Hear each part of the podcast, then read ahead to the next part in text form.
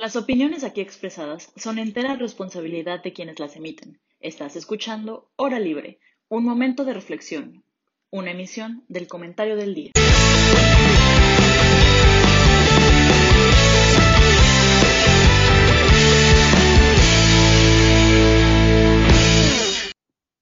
Hola, muchas gracias por acompañarnos en esta emisión especial de Hora Libre y conmemorar juntos este día tan importante. Antes de empezar el programa, de parte de Michelle, Fer, Ana Paula y yo, queremos pedirle a toda la audiencia que nos acompañe en guardando un minuto de silencio para honrar las vidas de las que hoy no están con nosotras, de las 11 que estaban ayer y hoy no tienen voz.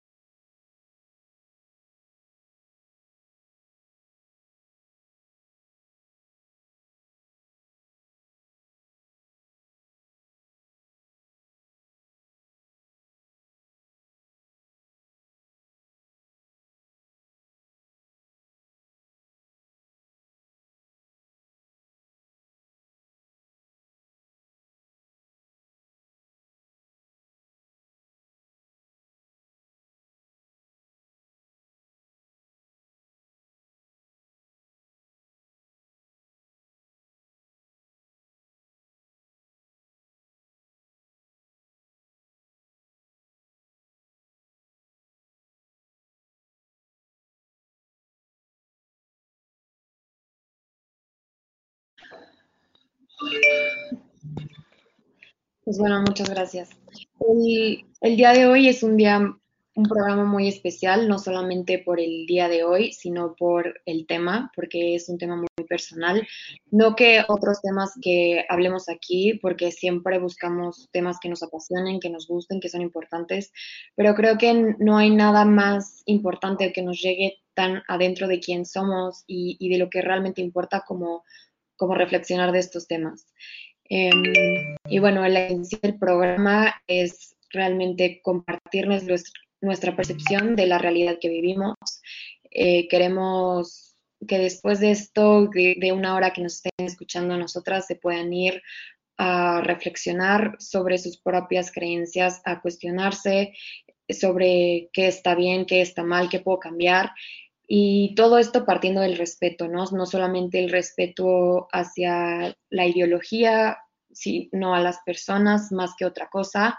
Y bueno, ¿qué más que, poder decir, bueno, yo antes pensaba algo y después de, reflexionar crecí, dije, tengo que cambiar ciertas cosas, ¿no? Y también respetar el proceso de, de todos, ¿no? No solamente de, aprendizaje, sino también de desaprendizaje de tantas cosas que tenemos arraigadas en la cultura y en nuestra educación y pues no está más que nosotros empezar a cambiarlo. Entonces, bueno, me, me gustaría empezar preguntándoles por qué hoy, desde cuándo y por qué todavía se recuerda este día tan importante.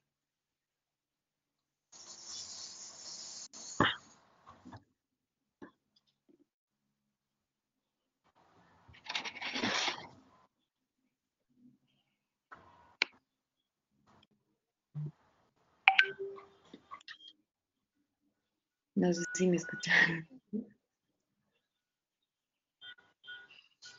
Hola. Este, bueno, eh, gracias Isa. Sí, definitivamente hoy es un día sumamente importante para todas las mujeres, pero a mí me gustaría decir que el día de hoy no, no es importante solamente para las mujeres, tenemos que hacer este día importante para toda la sociedad, para todo el mundo. Y en lo personal, creo que hoy va a ser un, tema muy sensible y hoy nos vamos a poner muy sensibles en este. Se trata de un tema que nos afecta directamente y las opiniones que demos eh, ahorita, el día de hoy, pueden estar muy influenciadas por nuestro pensamiento y nuestras vivencias muy propias, pero yo sí quiero decir para mí desde cuándo es importante este movimiento. Creo que desde siempre, toda la vida, a mí a festejar el 9, el, el marzo, perdón. Me ha enseñado que un día que se festeje y que festejas el hecho de nacer mujer.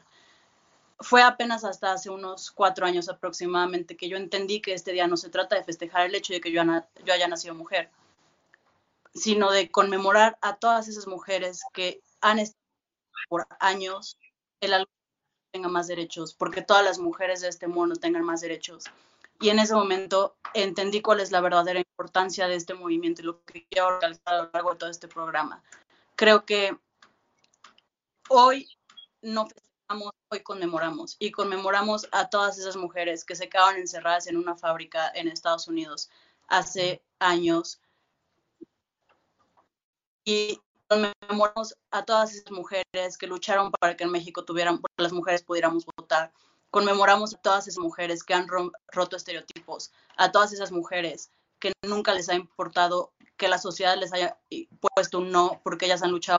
Y, y hoy conmemoramos a todas esas hermanas que están en reforma luchando, a todas esas hermanas que no se quedan calladas y sobre todo conmemoramos a todos los nombres de las mujeres que aparecen en el muro y a todas las miles que no alcanzaron un lugar en el muro, porque tristemente no hay muro que alcance para mencionar a todas aquellas mujeres que son víctimas de este país, víctimas de una sociedad machista, víctimas de un país que no las escucha, de un gobierno que no las escucha.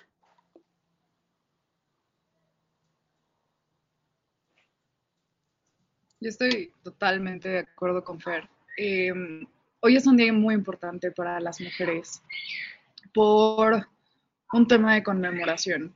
Eh, tiene esta pues falta información de que hoy se, se felicita, se celebra. En algunos lugares del mundo tienen la oportunidad de celebrarlo. En México, lamentablemente, no. Mueren 11 mujeres al día. Bueno, no mueren, las asesinan, cabe resaltar y, se produce un, femicidio, que al final es un asesinato perpetrado en contra de la mujer por el simple hecho de ser mujer. Y también influenciado por ideas perpetuadas por un sistema patriarcal. ¿Y a qué me refiero con esto? Con ideas de que la mujer es inferior al hombre por el simplemente hecho de ser mujer.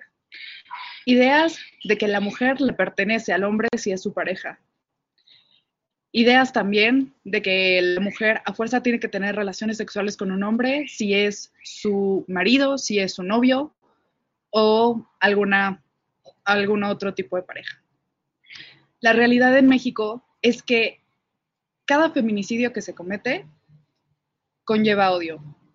Y también otra cifra muy impactante es que el 99% de esos feminicidios quedan en total impunidad en un supuesto Estado de Derecho mexicano. Esto que nos llama como sociedad principalmente nos llama a ser conscientes de la realidad que vivimos. Verdaderamente están matando mujeres en nuestra cara y mucha gente no hace nada. Mucha gente va y dice, bueno, primero que nada, nos empieza a decir que somos feminazis por exigir un Estado de Derecho fuerte, instituciones que verdaderamente puedan llevar una investigación sin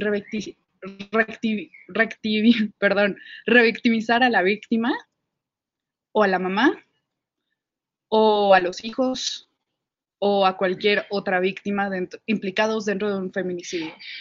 Entonces sí, hoy es un día para conmemorar la lucha que llevamos haciendo desde hace cuatro olas feministas por los derechos que ya hemos obtenido, sea el derecho al voto, sea el derecho a tener un puesto político, pero también luchamos por ese estado de, por ese estado de derecho en el que verdaderamente espero que, que si llego a tener hijas, ellas puedan vivirlo.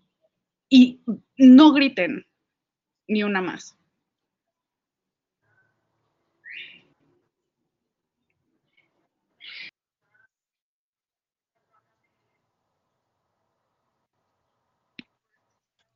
No sé, no sé si me escuchan. Estoy teniendo un asunto con mi conexión.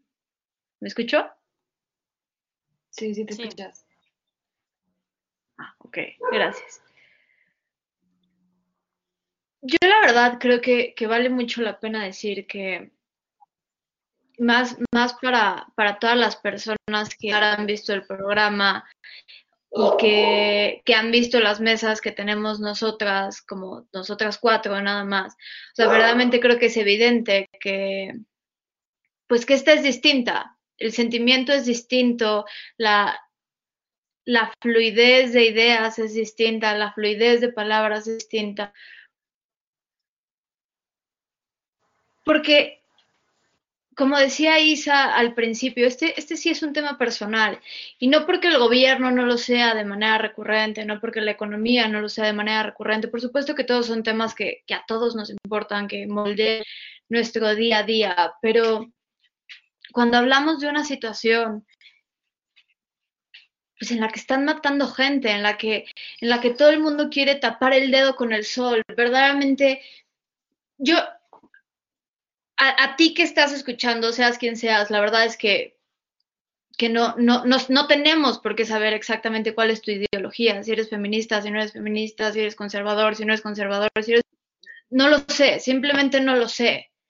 Pero estoy segura de que no hay una sola persona que pueda pasar el 8 de marzo, este año, el año pasado y muchos años, pero cada vez más sin sentirlo. O sea, simplemente se siente, no necesitas que nadie te lo diga lo que está pasando está mal y no podemos tapar el, insisto, no podemos tapar el sol con el dedo. Yo recuerdo muy bien la primera vez que, que en este programa decidimos que iba a haber una mesa de hombres y una mesa de mujeres como a final de cada temporada.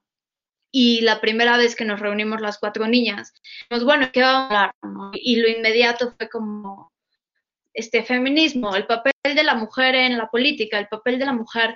Y, y en ese momento nos detuvimos y dijimos, bueno, a ver, ¿no? O sea, ¿por qué, por qué si podemos hacer un análisis directo de, de, lo que está haciendo el presidente, de la legalización, de, de, lo, que, de lo que sea que hayamos hablado? Tenemos que, que regresar a, a, esta cuestión de, decir, bueno, primero te vamos a explicar cuál es, es, nuestro papel y después podemos hacer un análisis, mientras los niños sí pueden hacer un análisis directo. Y dijimos, no. Entonces, verdaderamente es muy triste que, que, a pesar de toda esta trayectoria, y vaya, y nosotros somos un ejemplo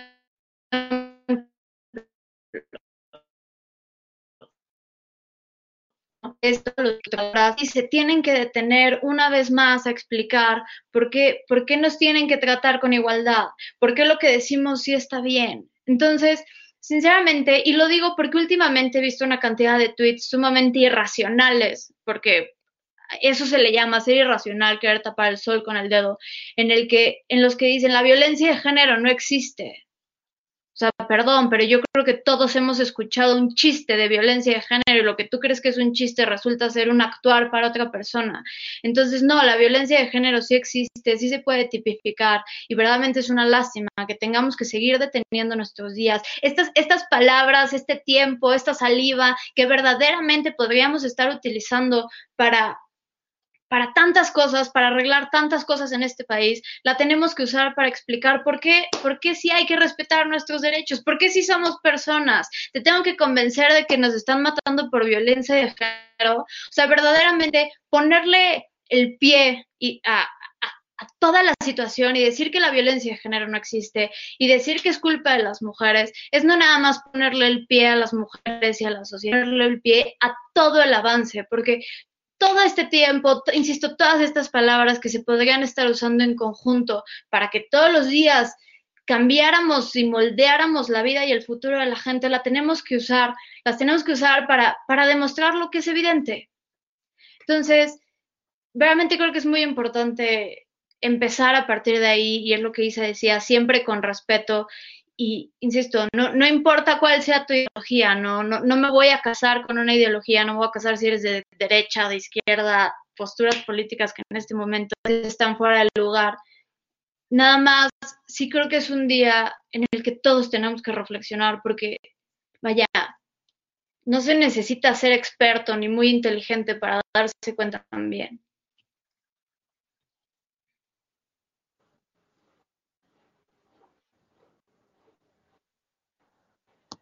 Pues creo que podríamos seguir hablando de este tema que yo creo que es el más fuerte de todos, pero queremos tocar varios tintes que, en general engloban lo que se vive el día de hoy. Entonces vamos a cambiar de tema, aunque sea un poquito drástico. Eh, pero bueno, yo creo que hay muchas eh, ideas erróneas o malinterpretaciones de lo que es el feminismo, ¿no? Entonces creo que eso es muy importante que dejemos súper claro desde un inicio em, lo que es y por qué se dice hoy en día que es la única oposición para el gobierno. A mí me gustaría comenzar, em, Isa, si me das permiso. Em, el feminismo es un movimiento social que a lo largo de siglos ha exigido, como diría alguna activista muy famosa, eh, luchar por la idea radical de que la mujer es una persona, ¿no? Y efectivamente es la esencia principal del feminismo, que, se ha derivado en diversas ramas que, lo, que, que logran ese objetivo a través de diferentes trincheras. Sin embargo, me gustaría quedarnos con la esencia. La idea radical de que la mujer es una persona. A lo largo de la historia se ha pintado a, la mujer como una persona inferior, incluso se consideraba propiedad privada.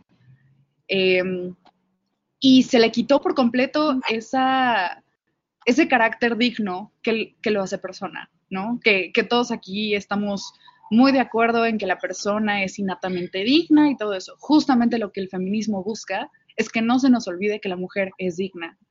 Ahora, ¿digna de qué? Justamente digna de derechos, de acceso a oportunidades, en, la forma más simple que se puede, que se puede eh, pues explicar el movimiento feminista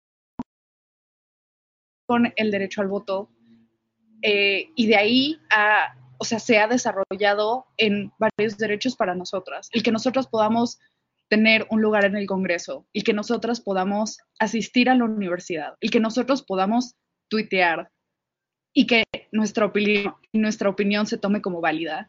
Básicamente eso, lo que hoy en día tenemos y lo que hoy en día nosotras hacemos, es gracias a un movimiento feminista que ha luchado por siglos porque se nos considere personas. Entonces, esto literalmente es contrario a lo que se dice por ahí de que somos un movimiento autoritario, que somos un movimiento totalitario. Bueno, ¿realmente te has puesto audiencia que cree eso. ¿Te has puesto a pensar si esa es la esencia verdadera del feminismo?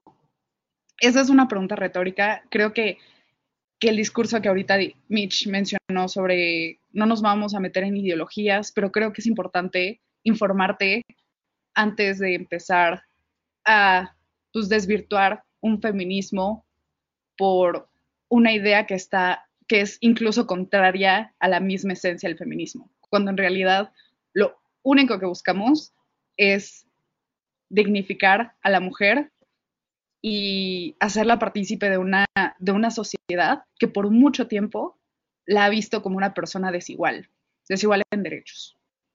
No sé qué opinas.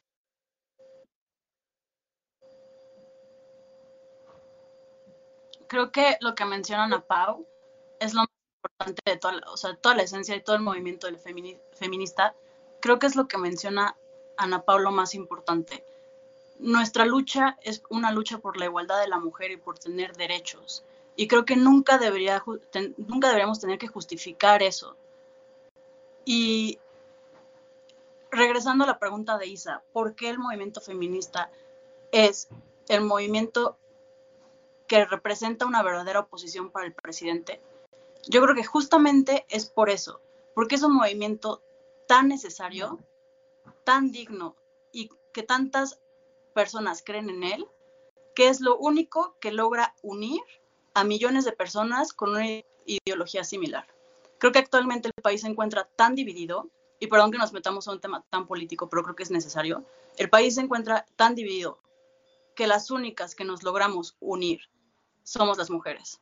No nos importa si le va a Morena, no nos importa si le va al PRI, si le va al PAN, no nos importa si su color favorito es el verde, el morado o el rojo, sabemos que somos hermanas, sabemos que luchamos por lo mismo y nos unimos y se demuestra y actualmente somos el único movimiento que le logra hacer una posición digna al presidente.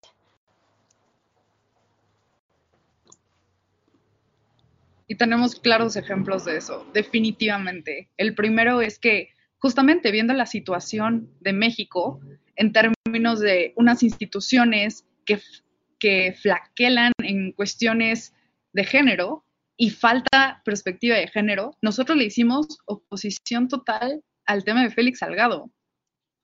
Este, muchísimas mujeres, independientemente de la ideología política del gobernador, definitivamente era una burla a los 11 feminicidios que ocurren por día y a todas las mujeres mexicanas del país. Yo concuerdo totalmente con Fer. O sea, sí somos una oposición en México y una oposición política, pero insisto, porque, porque lo personal al final sí es político. Y sobre todo en un México donde nos asesinan, donde nos violentan, y estoy segura, puedo afirmar y jurar que no ha habido ninguna mujer que no, perdón, que ha habido, que todas las mujeres en México hemos sido violentadas por razón de género y ya. Eso sí, lo aseguro, lo firmo y no conozco a ninguna que no haya sido violentada y estoy segura que todas, todas lo, hemos sufrido, porque al final es una estructura y una estructura que se fomenta.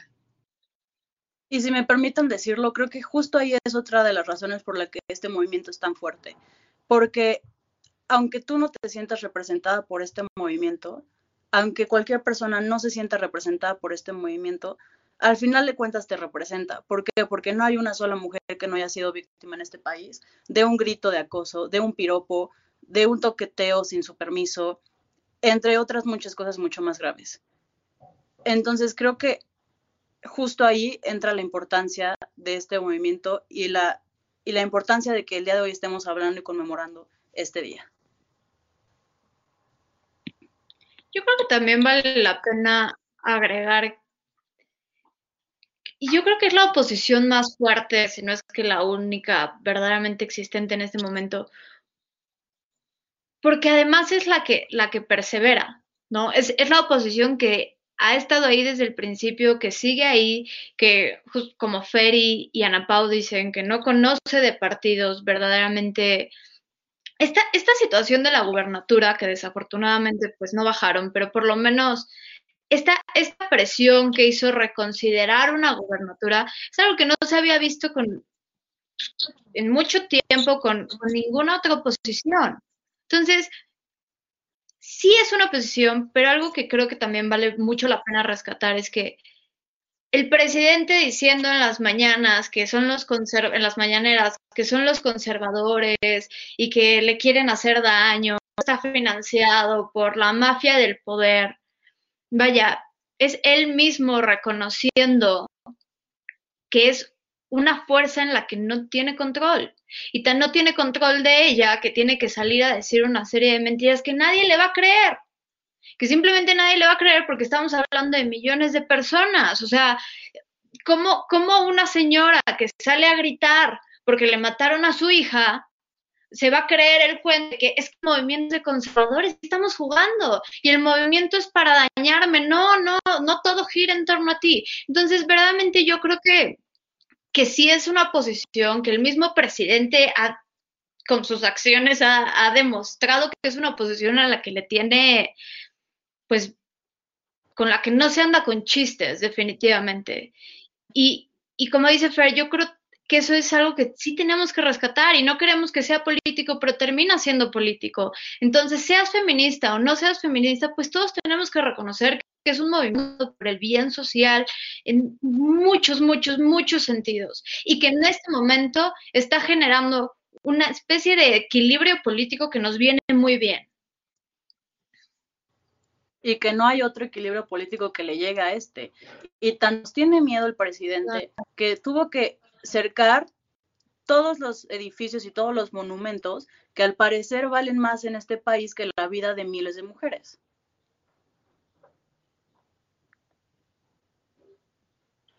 Pues bueno, ahora que tocaron el tema de Salgado Macedonio, quisiera preguntarles, porque se hizo muy viral, ¿no? El hashtag eh, rompe el pacto hacia AMLO directamente, ¿no? Em, si ustedes tuvieran la oportunidad de que AMLO escuchara esto y fuera una persona abierta al diálogo y a la conversación y a deconstruirse, ¿cómo lo convencerían de, en primera, qué es, para dejarle claro al señor lo que es y de, de romperlo para toda la sociedad.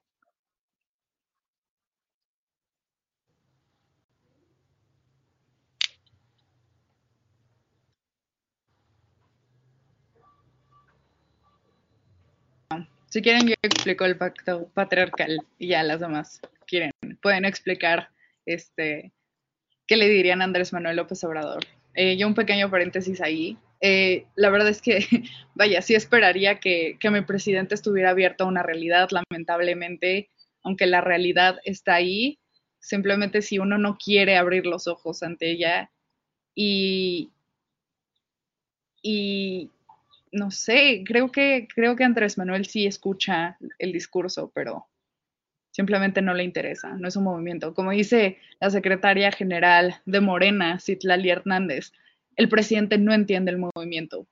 Y eso nos queda clarísimo.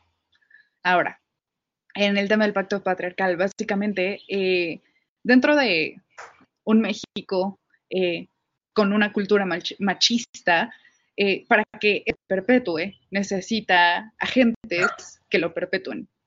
Y entre ellos estamos los hombres y las mujeres. Específicamente en términos del pacto patriarcal, es aquel pacto que se hace entre hombres para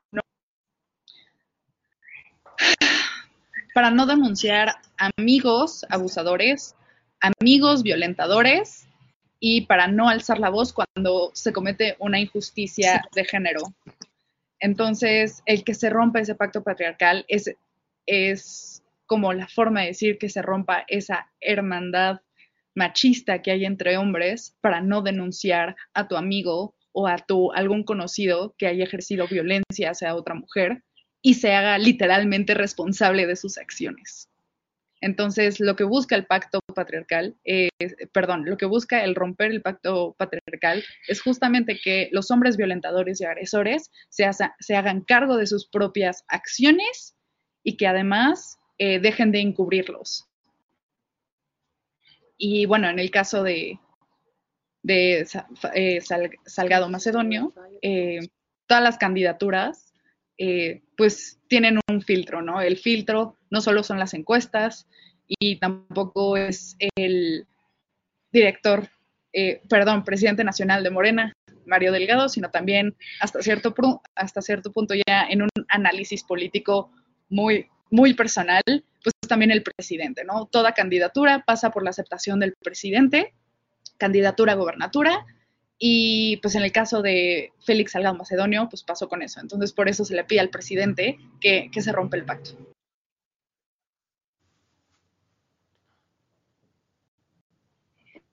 Yo creo que, vaya, de las muchas cosas que, que le podemos decir al presidente, sinceramente yo creo que, que entiende perfecto lo que el pacto significa, entiende perfecto lo que se busca con el movimiento, pero decide hacer como que no.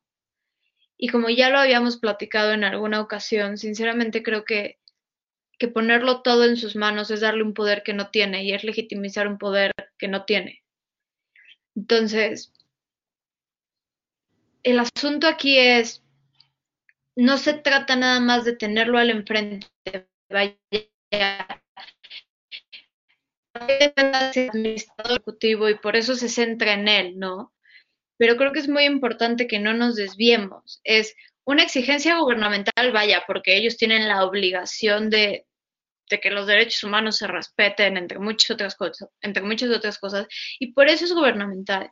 Pero se trata, sí creo que es muy importante centrar nuestra atención en eso que le estoy diciendo al presidente, eso que le estoy exigiendo al presidente, lo tenga enfrente de mí o no lo tenga enfrente de mí, no se trata del presidente nada más. Él, es su obligación, porque está en un trabajo que él decidió asumir con plena voluntad, ¿no? Entonces, no se vale a la mera hora decir, uy, no, yo no sabía que esto era así, uy, no, así me dejaron las cosas. O sea, ¿qué es eso, no? Yo no conozco el pacto, entonces no soy responsable de nada. O sea, ¿a qué estamos jugando?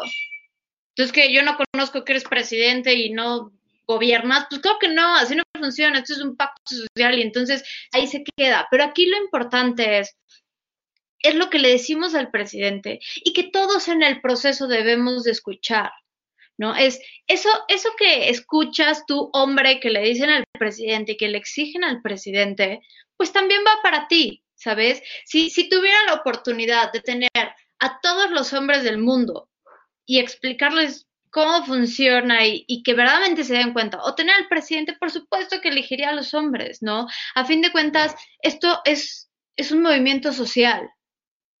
Entonces, es muy importante que, que la conciencia se haga de manera generalizada y, universal. Y por eso regreso a esta cuestión de por qué ponerle el pie a algo que sabemos que está bien.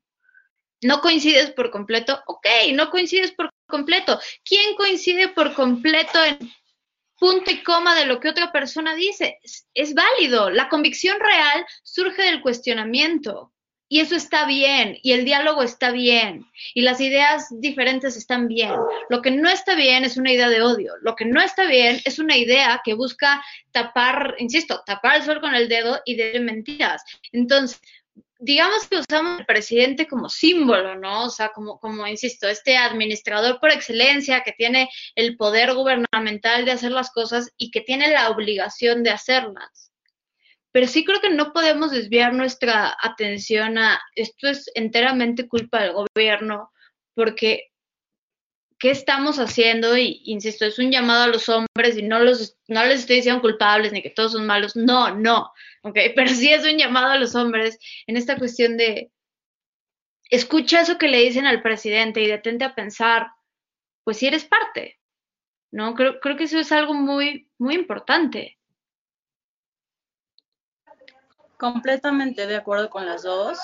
Además, o sea, bueno, sí, para terminar un poquito el punto de Mitch, yo creo que justo no se trata de qué le exigimos al presidente, porque sí, el presidente podrá tener las herramientas en este momento para hacer algo. Sin embargo, el presidente es simplemente una imagen de lo que es la realidad del, hombre mexicano e incluso de muchas mujeres mexicanas también. Entonces, sí, yo creo que es presidente rompe el pacto, pero también se trata efectivamente de un mexicano, mexicana rompe el pacto. Y, y, es justo nuestro llamado el día de hoy, a que todos rompamos este pacto, porque tristemente crecimos para formar parte de este pacto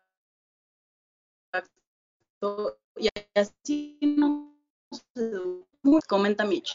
Y también en lo que dice Isa sobre qué le diría hoy al presidente si lo tuviera enfrente, le diría, señor presidente, no sea ajeno a la realidad de su país, porque sí creo que fue una persona que caminó y caminó y caminó el país.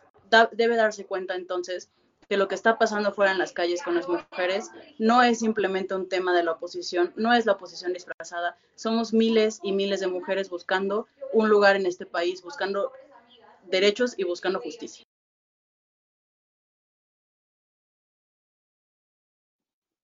Bueno, creo que a lo mejor hubiera sido útil antes de hablar del pacto patriarcal sobre el patriarcado solamente. Eh, a lo mejor si pudieran o sea, afondar un poquito más de lo que es y, por qué las feministas dicen tan, tan arduamente que, que no se va a caer, que lo van a tirar, ¿no?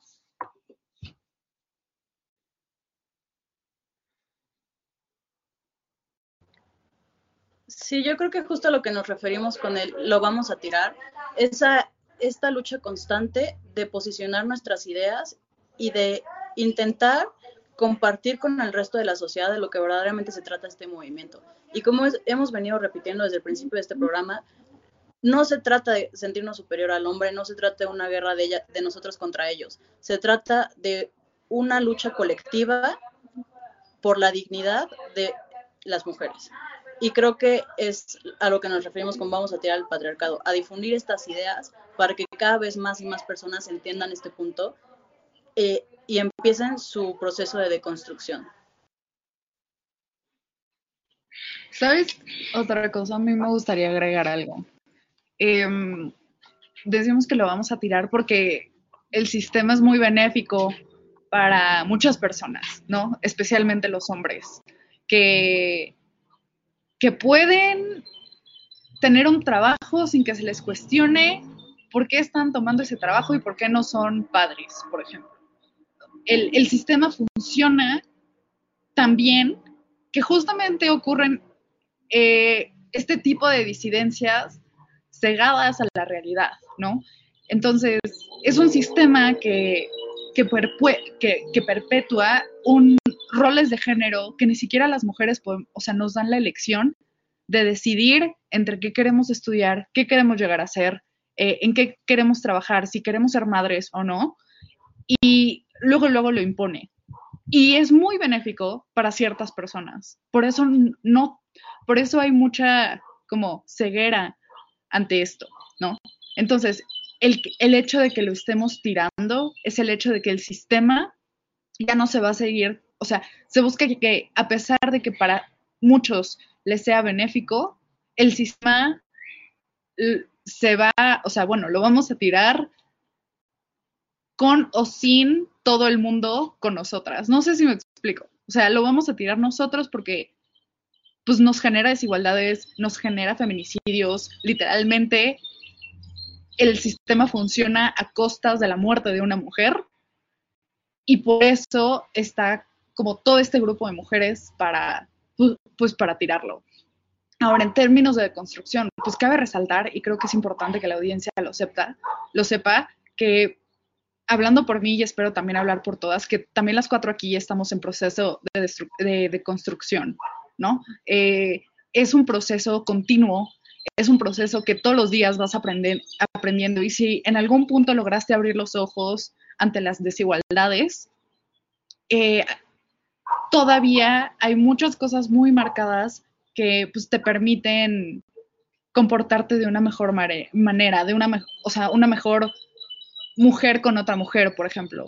Eh, yo, por ejemplo, en, en, mi caso, crecí en una escuela de puras niñas donde se daba un ambiente pues cero sororo, ¿no? Eh, donde había mucha envidia, había mucha competencia entre nosotras y en el momento que yo me di cuenta qué es la sororidad, qué es el feminismo, pude ver a mis compañeras con otro lente, con un lente de hay que apoyarnos para crecer juntas. Ese tipo de, ese tipo de construcción al que nosotras apelamos. Y todavía seguimos en proceso y seguiremos hasta la posteridad en ese tema de construcción. No sé si a alguien le gustaría un diario en eso, porque creo que es importante que la audiencia conozca qué es la deconstrucción y así. Sí, completamente. Sí, yo creo. Perdón, Mitch, vas. No, no, no, vas, Fer. No, no, no, no. gracias. Ok, mil gracias. Eh, justo lo importante de este proceso de construcción, bueno, primero hay que explicar qué es la deconstrucción. La deconstrucción se trata justamente de desaprender comportamientos que hemos construido desde que estamos pequeños. Y son comportamientos que nos han enseñado o que nos inculcan en casa, que nos inculcan en la escuela, que la misma sociedad nos inculca, porque pues es a lo que estamos acostumbrados. Entonces la deconstrucción justo se trata de desaprender este tipo de conductas. Entonces, por ejemplo, todas las personas entramos en este proceso de construcción cuando entendemos que algo de lo que hacemos no está bien, entendemos el por qué no está bien que lo realicemos y empezamos a intentar dejar de hacerlo.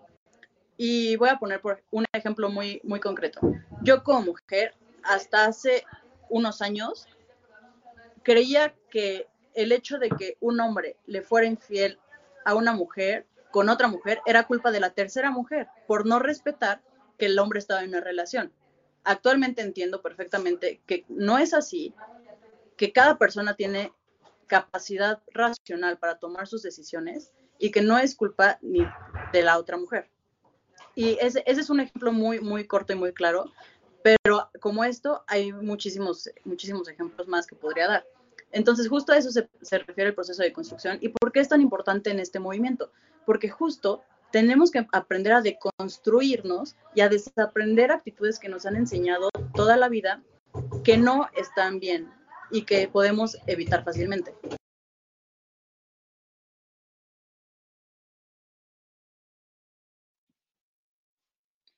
Yo la verdad creo que, no sé, me, me gustaría ahondar un poquito en, en lo que Ana Pau decía de nosotras también estamos en un proceso de, construcción y así va a ser siempre, ¿no? Muchas veces se asume que, que el que sale a decir algo del feminismo lo sabe todo. Voy a poner mi caso. Sinceramente, de las cuatro mujeres que están en este momento aquí, probablemente yo sea la que menos conoce tan bien toda esta situación, ¿ok? Yo soy muy nueva, la verdad es que yo soy muy nueva, soy la verdad. Y insisto, no, por supuesto que no, no estoy orgullosa al respecto. Durante mucho tiempo dije que no me representaba y verdaderamente me costó mucho trabajo y debo decirlo, se lo debo a mis amigas y Ana Pau que está aquí es así responsable de una gran parte. Verdaderamente me, di cuenta de lo ensimismada que estaba en mi perspectiva, ¿no? Y es a lo que iba hace rato con, con esta situación de, a ver, no se trata de que estés completamente a favor o en contra, se trata de que aprendamos a cuestionar nuestras creencias. Un adoctrinamiento sí es creer lo que porque lo escuchaste quién sabe dónde y ya. Se trata de cuestionarnos, ¿no? Y, y, funciona así para la fe, funciona así para las ideologías políticas, funciona así para absolutamente todo y eso está bien, ¿no? ¿Por qué lo digo? Porque creo que muchas veces tenemos esta situación de, no, yo no quiero ser feminista, yo no rayo paredes. No se trata de eso. ¿Por qué, por qué necesidad de reducir algo tan grande a, un, a una característica tan particular? ¿No? Por supuesto, vaya, yo no, no puedo venirles a dar cátedra del feminismo porque definitivamente probablemente no soy la persona más preparada en el tema. Pero justamente creo que eso es lo valioso de esta mesa, tienen cuatro perspectivas completamente distintas. Tienen a unas que son muchísimo más activas que otras. Yo en este momento, sinceramente, no sé si me alcanzo a llamar feminista y no porque lo considere algo negativo, sino porque verdaderamente veo a todas estas mujeres tan, tan, tan entregadas que verdaderamente se pueden poner esta playera y decir, la realidad que hoy estamos logrando es producto nuestro, que yo pienso y digo, tal vez no me puedo colgar ese éxito, porque me tengo que exigir más, porque tengo que hacer más. Y eso está bien. Y habrá, habrá personas que, que, que consideren a, alguien por el simple hecho de, apoyar la causa feminista y habrá quienes no. Yo hace un año, exactamente hace un año, tuve justamente una especie de discusión, en, no soy muy usual discutir en redes sociales, pero en Facebook, con una niña con la que yo fui a la escuela toda la vida y fue por un, por un tema del aborto. Este, lo, lo que pasó fue básicamente ambas posturas estaban a la defensiva. No importó el tiempo y me quedé pensando y dije, a mí no me gusta que me malinterpreten. Probablemente a las demás personas no les gustan que les malinterpreten. Y decidí juntarme con, con esta misma niña y platicar.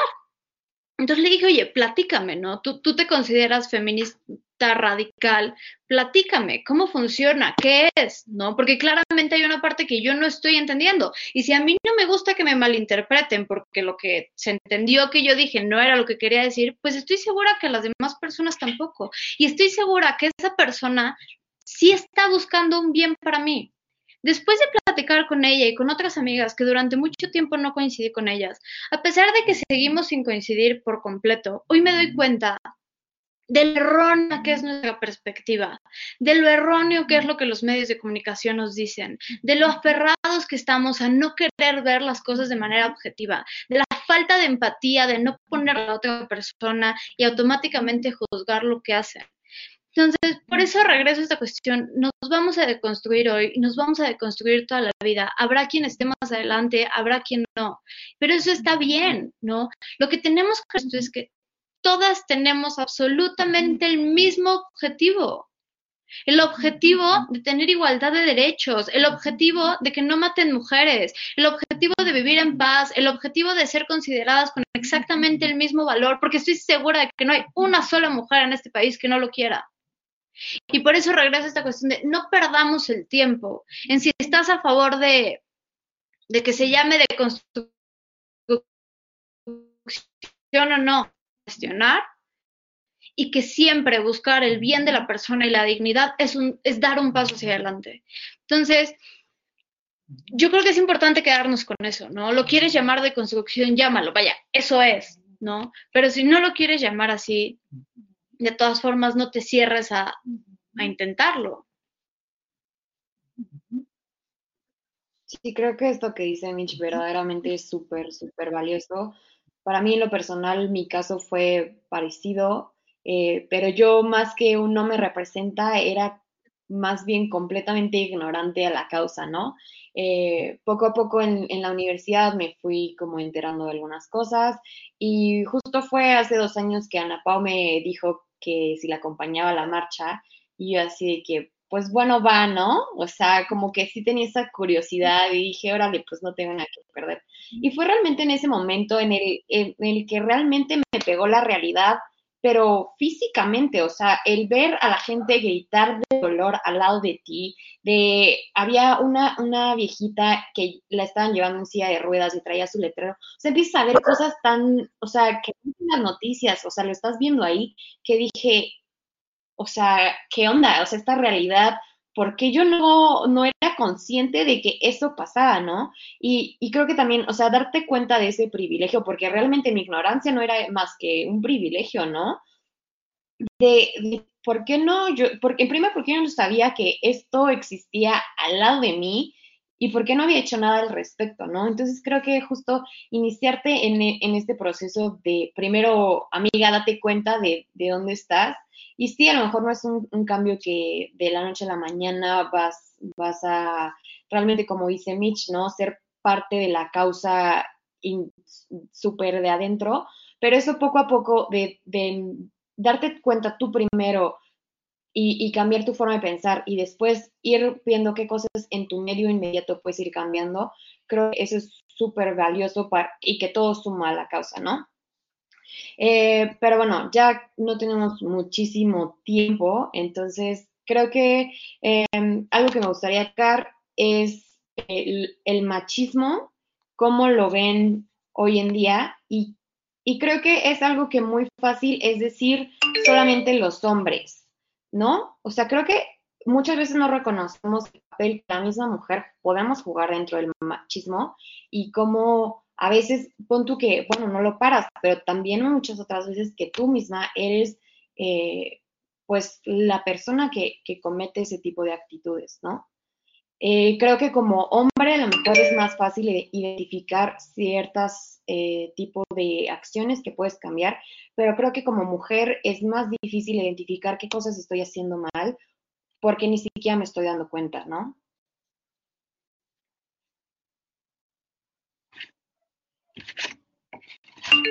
Yo creo que detalles tan chiquitos que los pasamos como por alto. No sé cómo, cómo lo sientan ustedes, ¿no? O sea, creo que desde cosas así de decirle a un niño, ay, pegas como niña, ¿no?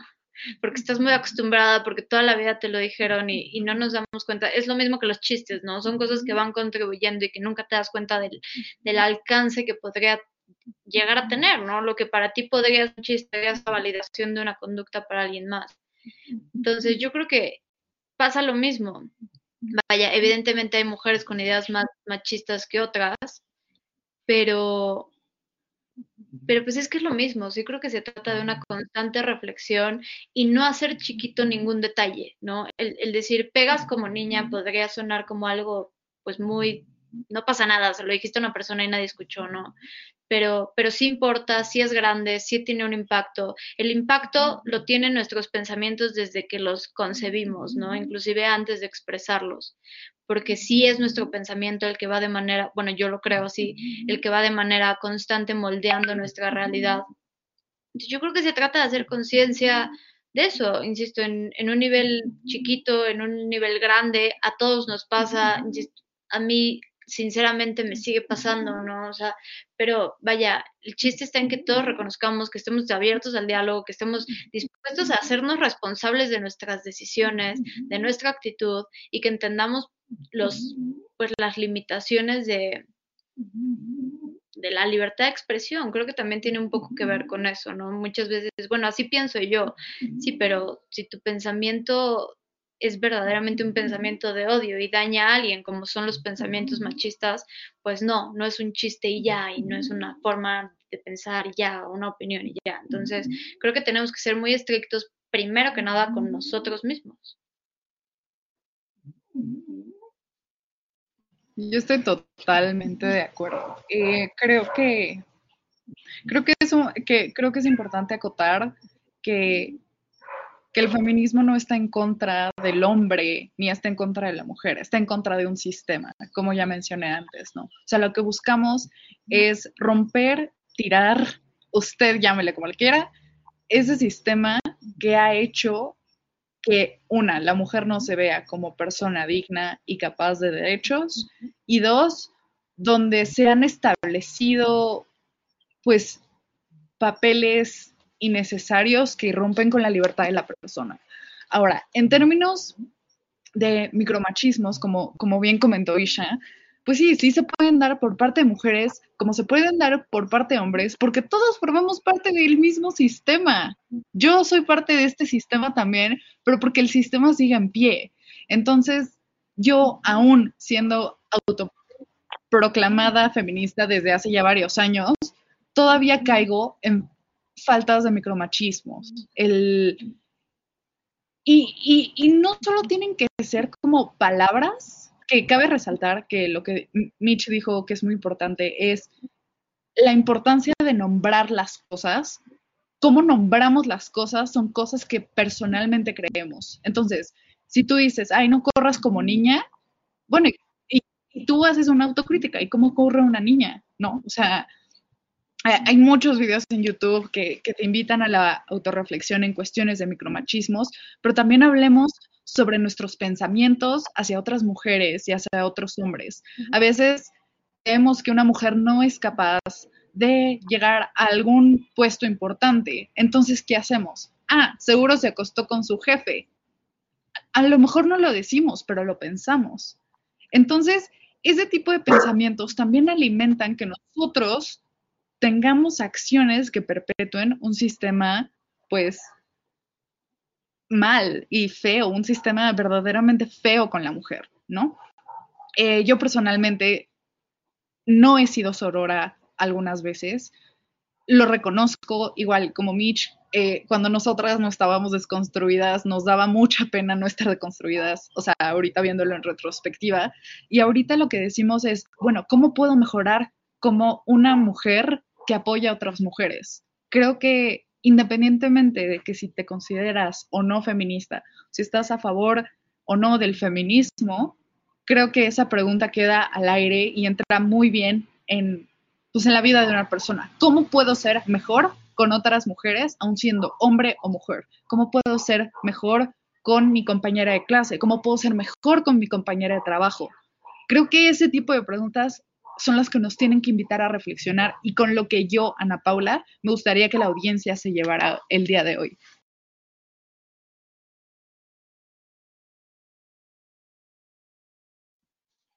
Pues completamente de acuerdo. Al final, un tema de que las palabras tienen un peso importante y las y las palabras al final tienen consecuencias.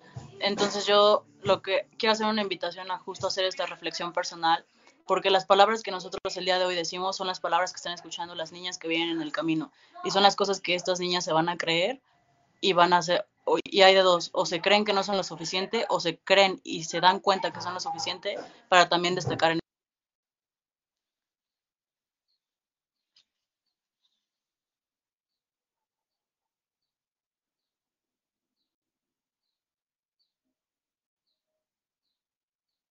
que ya no te escuchamos. Eh, pero bueno, creo que ya ahora sí se nos está acabando el tiempo. Este, lo el último tema que me gustaría que tocáramos, para mí es lo más bonito del feminismo, que es la sororidad, ¿no? Eh, justo Ana Pau empezó a tocar un poquito de eso hace ratito, pero me gustaría que fundáramos más eh, en, en cómo se vive esa sororidad y cuáles son sus alcances que puede llegar a tener. Claro que sí. ¿Quieres ir tú, Mitch, o yo? Como tú. No, no, no, adelante. Híjole, creo que la sororidad es lo más bonito del movimiento feminista, porque lo tuiteaba hace, hace unos días, pero nuestra sororidad es tan grande que aunque tú no te sientas representada por nosotras, nosotras te vamos a apoyar cuando lo necesites y aún cuando no lo necesites, ¿no? Y básicamente la sororidad es esta hermandad que, que hay entre, entre las mujeres, aunque no la conozcas. Y un ejemplo súper burdo, pero que ejemplifica muy bien qué es la sororidad, es como cuando tú estás en un antro, entonces estás ahí bailando, uy, uy, uy, vas al baño y te encuentras a una niña llorando, ¿no? A una mujer llorando y te dice, no, es que mi novio me acaba de cortar y, y tú, aunque no la conozcas, le empiezas a decir, es que tú vales mucho, tú no te preocupes, aquí estamos para apoyarte, ven, te invito un trago. Entonces tú, a pesar de que no conoces a esa mujer, tú le das tu apoyo. Entonces, la sororidad básicamente es el apoyo a una mujer de forma incondicional cuando lo necesite. Y es una forma muy, bueno, es, es un principio muy característico del feminismo, yo creo que es lo más bonito. No sé si a alguien más le gustaría agregar algo, pero así es como yo defino y cómo puedo ejemplificar qué es la sororidad.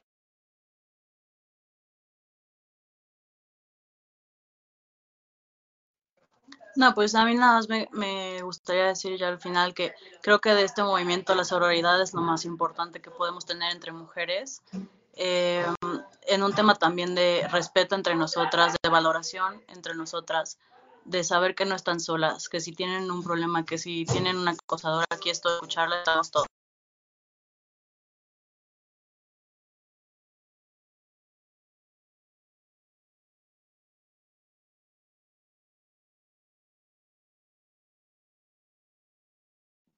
Pero creo que otra vez te perdimos. Sí, creo que sí.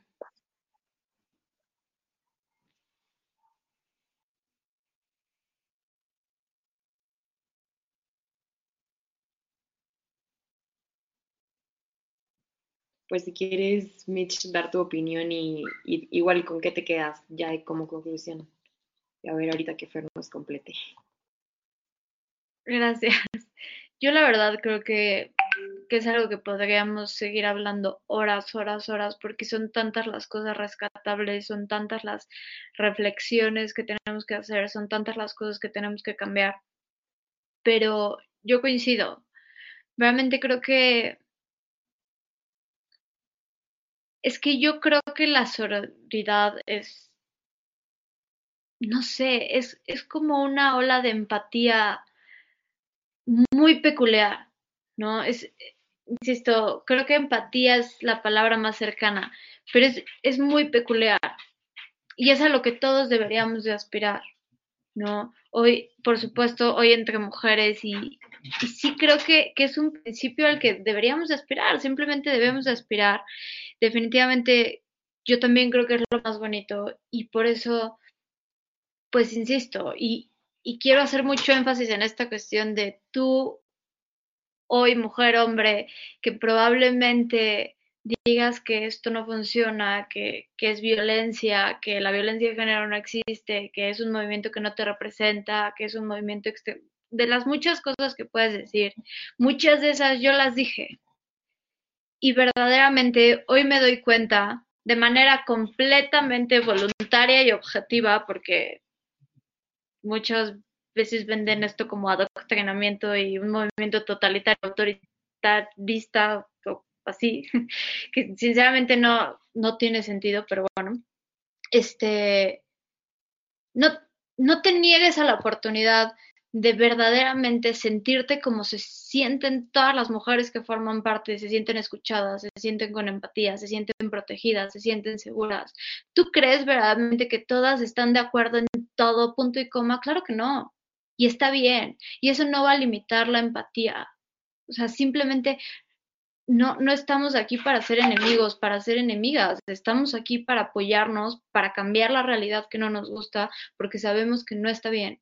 Entonces, definitivamente, esta cuestión de sororidad es, un principio, un valor, insisto, un, un nivel de empatía, pues al que nadie se debería de negar a sí mismo yo me quedo con eso, me quedo con que el diálogo es posible, no hay nada que no sea posible, estoy segura que la determinación y perseverancia que tiene el movimiento de, ver a las mujeres felices y plenas como nos merecemos, realmente va, a cambiar el mundo.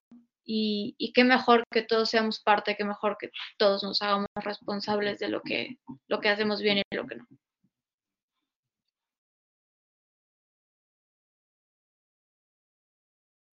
Ana Pau, tú sé que tendrías todavía muchas cosas que ilustrarnos, pero tu último mensaje para la audiencia, ¿cuál sería? Mi último mensaje es que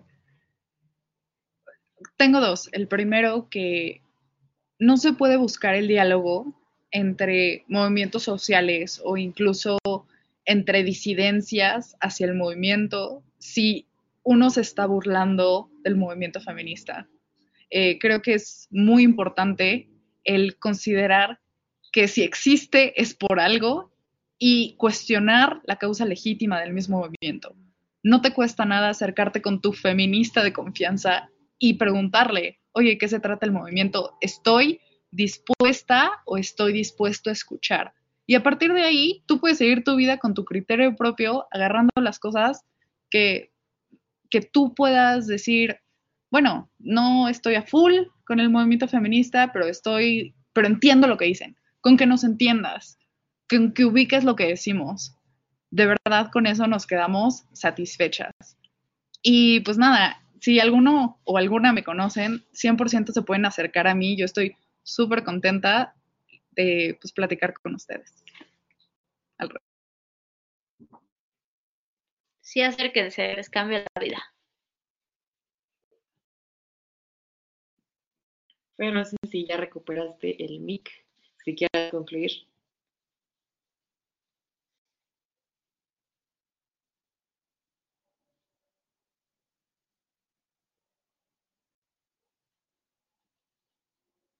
No.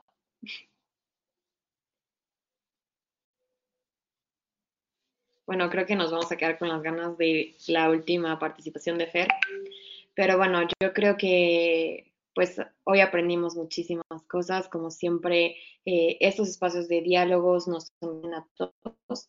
Y pues bueno, creo que, como dije al principio, partiendo del respeto y partiendo de la autocrítica, podemos eh, pues avanzar muchísimo tanto en lo personal como en lo inmediato y como sociedad como un solo, ¿no?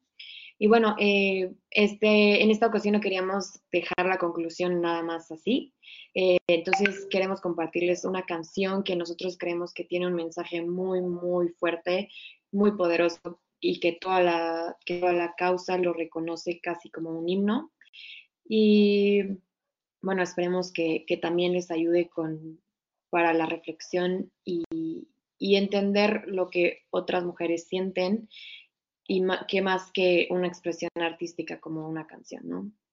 Y bueno, pues nos vemos la próxima semana. Síganos en nuestras redes sociales en flow.page slash comentario del día y flow.page eh, hora libre. Muchas gracias.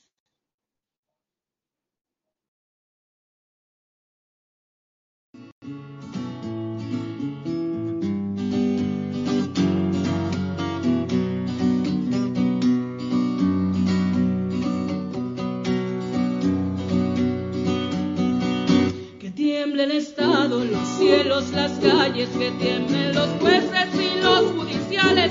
Hoy a las mujeres nos quitan la calma, nos sembraron miedo, nos crecieron alas. A cada minuto de cada semana nos roban amigas, nos matan hermanas, destrozan sus cuerpos, los desaparecen. No olvides sus nombres, por favor señor presidente. Por todas las compas marchando en reforma, por todas las morras peleando en Sonora, por las comandantas luchando por Chiapas, por todas las madres buscando en Tijuana. Cantamos sin miedo, pedimos justicia, gritamos por cada desaparecida.